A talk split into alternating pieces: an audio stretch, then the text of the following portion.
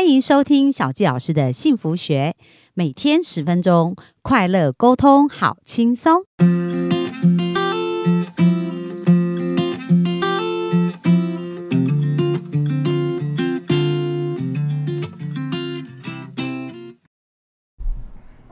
欢迎收听小鸡老师的幸福学。那我们今天非常开心哦，就是我们本周呢想要跟大家聊的，就是有关于亲子教育。因为很多父母在教养孩子的过程，就是呃常常会遇到一些瓶颈跟挑战。那我今天想要访问的这个，今天很特别哦，我们今天访问的是呃。妈妈跟儿子哦一起接受我们的专访，然后呢，我们今天呃为什么会想要来访问我的好朋友美坚哦？因为呃在很多年前我们一起曾经有举办过一些很特别的营队，然后这个营队叫做学习形态。那当时我在听他的故事，我就觉得哇，他故事真的好精彩，就是呃他在教养孩子的过程当中，透过这个呃不同的学习形态啊，去呃把呃去让他孩子就是因材施教。然后另外呢，他的孩子现在也很长大，也长大，也二十五岁。然后透过这个呃这样子的一个教养方式呢，孩子也有很多他的成长跟他的面相哦。所以我们今天一起来采访他们一下。那我简单的介绍一下我们的呃我好朋友彭美坚哦。他现在就在台北，呃，他们住高雄，不过他现在在台北做服务，就是为教会呃服务，是要服务三年的时间，对不对？所以他们现在也带了很多很多的孩子，就是我们的传教士。就大家如果有机会在路上看到骑脚踏车戴安全帽外国人，就是呃这个教会的传教士。然后他们现在担任传道部会长跟呃姐妹的这一个部分。然后另外他的儿子呢叫做呃西伟。那西伟现在二十五岁，然后自己创业。那他呃创业的公司在美国，但是他。现在人在台湾，所以我觉得从他们的，而且刚刚我有访问一下西伟，就说，哎，他虽然去美国读书，十五岁就去美国读书，可是常常会很想打电话回家跟父母聊天，然后跟父母也像好朋友一样这样子，所以我觉得他们的关系呢，也是值得我们可以一起学习，所以我们就热情掌声来欢迎我们的好朋友美坚，还有我们的西伟，然后我们可以跟大家打一下招呼。大家好，我是我是美娟，现在在传道部服务，大家就叫我杨姐妹。杨姐妹，Hello，大家好，我是杨希伟，我是呃洪美娟的妈，呃那个 洪美娟是你妈？第二个第二个儿子，第二个儿子哦，好啊，那那首先。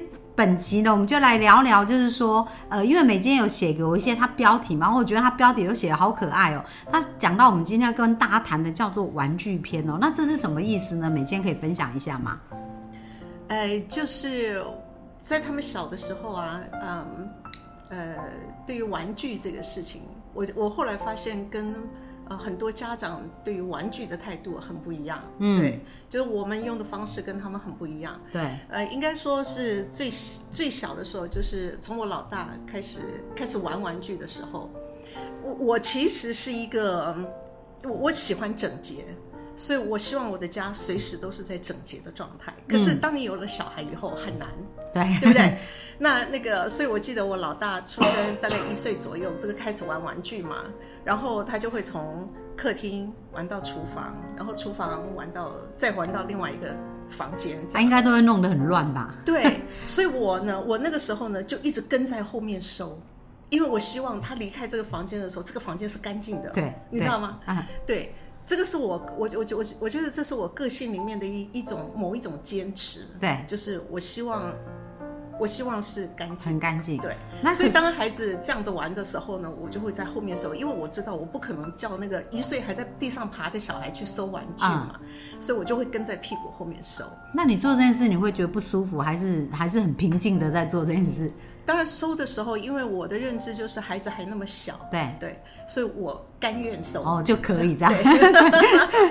对，但是有一次我先生下班回来以后，而其实是下课回来，因为他那时候还在念研究所，他就他就看我这样收，他可能是天天看我这样收，所以呢，他就有一天他就跟我讲说：“你这样收，孩子要怎么玩？”我从来没有想过这个问题哎。好，所以他说的那句话呢，后来让我深思。对，就虽然孩子小，他可能不觉得我在后面跟着收很烦，但是我在想，如果我这个习惯不改的话，等到他大一点，我还是会跟在他屁股后面收。对，对，那我我觉得我很感谢我先生的一一件事情，就是是他提醒我一件事情，就是嗯，孩子玩要让他玩的尽兴。嗯，对，如果我一直在他的后面收，我相信他玩的不尽兴，他不能，他不能，隐形的压力，对对，总是有一个人在后面，对，你知道吗？所以虽然那个时候我孩子还很小，他没有他没有这样子的意识，可是我觉得我现在提醒了我一个很重要的一个怎么讲，点我点醒我吧，点我这个观念，对就是，所以后来你知道吗？我就我就改变，我就嗯呃，就是我不是再跟着他的屁股后面收，我就是一天到了，譬如说，我知道我现在大概五点钟要回来，我就会跟孩子讲说，爸爸回来以前，我们把玩具收好。嗯，就是，所以他在白天在玩的时候，他可以尽量玩，我不会去干涉他。对，但是到了一个时间点的时候，我们需要做这个动作，哦就是要收干净。嗯，对，就是爸爸要回家了，这是一个好像一个仪式一样的这样子，把把家里面整理干净，让爸爸爸回来以前，我们把家里整理干净。这样子，对那那你这个心情，因为其实说实在，大家父母都不是天生就会做父母，都是边做边学习嘛。对啊，所以当你这样调整的时候，就是你以前很爱干净，然后看了会觉得哦一定要把它收。对那你你这样调整，你花多久时间调整？其实我就是告诉我自己，对，告诉我自己我需要改变。嗯，对，然后你知道吗？后来等到他们两个都比较大了，像弟弟，你记得吗？你们国小的时候，像他们的房间，我是不进去的，因为满地都是玩具，所以我就我就叫他说，我就跟他们讲说。呃，我那个时候尺度又更大了，我就每个礼拜六早上是家庭清洁日，就是要开始收玩具，要把东西归位，要整理，要这样。但是平常呢，你们玩，我不会去干涉你们。哦你知道吗？这就是一、一种改变。我可以，我我觉得我是从刚开始非常坚持的那种状态，一直到可能我改变一百八十度，然后再来改变360两百四十度这样的，就随着他们的年龄，我我觉得我的限度放的越来越宽，这样。啊但是我还是会要求他们，譬如说我们礼拜六早上是你你们要把你们的房间收干净。但他们常常就会跟我讲说：“妈妈，我等一下还要玩。”我有时候叫他们收的时候，他就说：“妈妈，我等一下还要玩。”因为孩子玩，我觉得是孩子的功课，嗯，你知道吗？就说我常常去限制他们，你要收干净这件事情，就变得我觉得我好像在打断他们玩哎、玩的功课。对，对，因为因为我后来也看很多教养的书嘛，对很多那个，我觉得我我得到的一个观念就是，孩子可以从玩当中学习。对，对，那个东西不是我教他的东西，而是他在玩当中跟同伴或者是跟玩的过程当中学到他自己会学到的东西。对，所以我就我就我就在想说我，好，那我就不要那么坚持我自己。对所以我后来就容许他们房间乱一个礼拜，你尽量玩。呃所以那个时候房间都走不进去啊，所以我说你你不要让我看见，你就把门门关起来，关起来我看不见我就不会烦，呃我也不会去烦你这样子。所以他们在他们的区域很乱没关系，可是在公共区域要一个，对这个这个就是我的坚持。我就跟他们说，我说，呃，客厅、餐厅是我的公共区域，所以我要保持干净。那你们要玩，你们在房间里面玩，嗯，然后乱，你们就把门关起来，对。这样这样就 OK。哎、那我有点好奇，你你记得吗？像像西伟，就是说，呃，在妈妈跟你沟通的这种状况当中啊，你你有没有印象？你小时候在对于玩玩具，你觉得有没有什么比较深刻印象？妈妈在跟你沟通的这个部分？沟通上面我没有什么印象，因为真的太小。不过我我我是记得，就是之前我常常会在客厅玩，然后妈妈就可能就会说，哦，他今天今天晚上有谁要来，或者是几点了，或者怎么样，然后我就要把所有的东西全部都往房间里面丢，嗯，然后干就是客厅是干净的，然后就是房间就是我今天玩的整整地的玩具全部都丢在房间里面。嗯，所以房间是很乱，就像我我妈刚刚讲的，所以我是记得有这样子，就是那个时候要把很多东西就全部都往房间里面塞。往房。间里面塞，对不对要要不然这样子我的玩具就会被丢掉或者是怎么样。所以你的玩具，有被丢掉过吗？我记得印象中，我不知道他们记不记得，我记得印象中有我们有一个大垃次圾袋，对，有一个黑色的垃圾袋，把垃然后圾把把玩具丢把玩具就在里面。丢进去。然后我记得我有一次我的玩具要被丢掉，然后我说一直在哭，然后抱着那袋玩具不放这样，所以我后来就会丢了，就是就会把玩具全部丢进房间，让它不会在外面这样。我我我想那一点我也忘记那是什么状况，但是我我觉得一定是到了我们忍无可忍的状态，你知道吗？就说可能我已经跟你讲过好几次了，可能可能就说我们已经。对啊，就是讲了好几次，可能沟通过，而可是你还是这么乱，但是你是在我的公共区域，那我是不能忍受的哦。对就我已经讲过好几次了。对，所以我就把你装在垃圾袋里。我我，但是我一定是先告诉他们，如果你们不收，我就要放进垃圾袋。对，对，所以这个时候，因为孩子都会跟家长赖皮嘛，对啊，他就要知道标准在哪里，而且知道你是很坚持标准的。，对就说我会让你玩，可是呢，嗯，譬如说我说今天晚上有客人，我现我我是我我的空间是需要干净的、整洁的，我因为我要接待客人，对，所以我就要请你把你的玩具请回去，收回去嘛。你不听，我如果讲了一次、两次、三次，那我就只好装垃圾袋了。那他们就知道装垃圾袋就是要被丢掉。嗯，没错，对啊，哦，所以所以我们都会看到或听到那种垃圾袋的声音，我们就会知道啊赶快把东西全部往里面丢。哦，是哎、其实我觉得这很棒。那那我想问一下希伟，就是说妈妈在跟你沟通的时候啊，你你有感觉到那个标准，但是会有情绪吗？没有，我妈妈从来从来没有让我感觉到有有什么，我没是没有像骂或者是情绪比较夸张或什么没有都没有没有，他们只是用讲的，用讲的这样。对。那你觉得这样有用吗？因为很多人很多父母都会觉得说，我、一定要打、啊，一定要骂啊，这样才有用啊。可是我我觉得西伟很棒，因为他自己现在要创业，自己做很很多事，十五岁就到美国去读书嘛，所以也是很自主。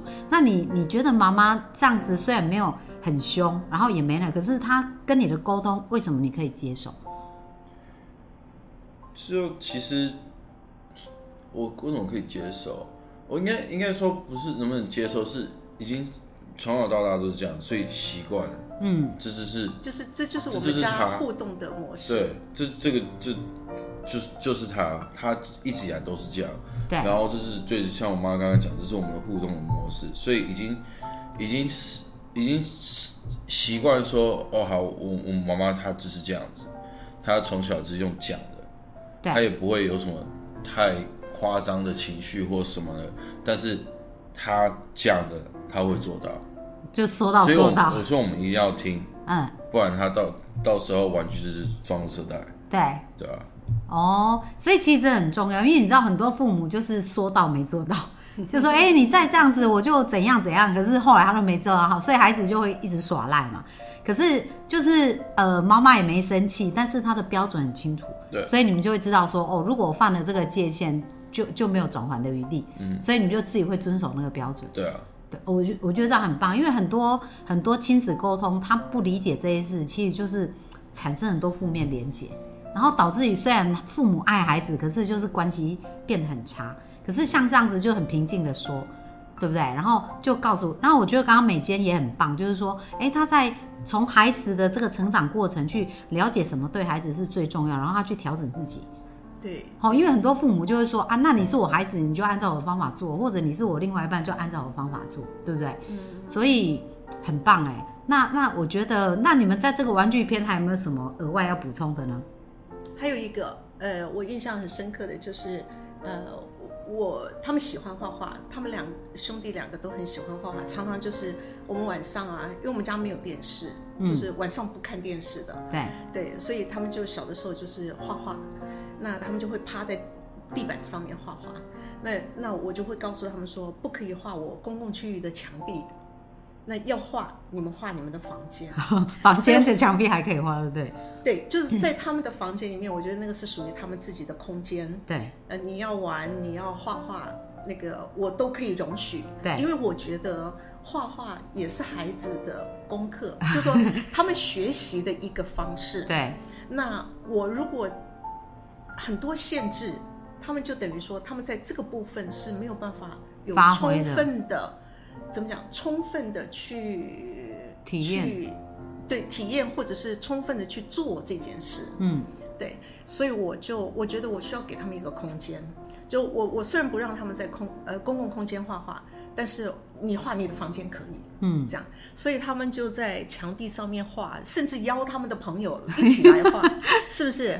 然后呃画了以后呢，呃墙壁哦，然后连到天花板，因为他们是上下铺嘛，兄弟两个上下铺，然后连天花板都画。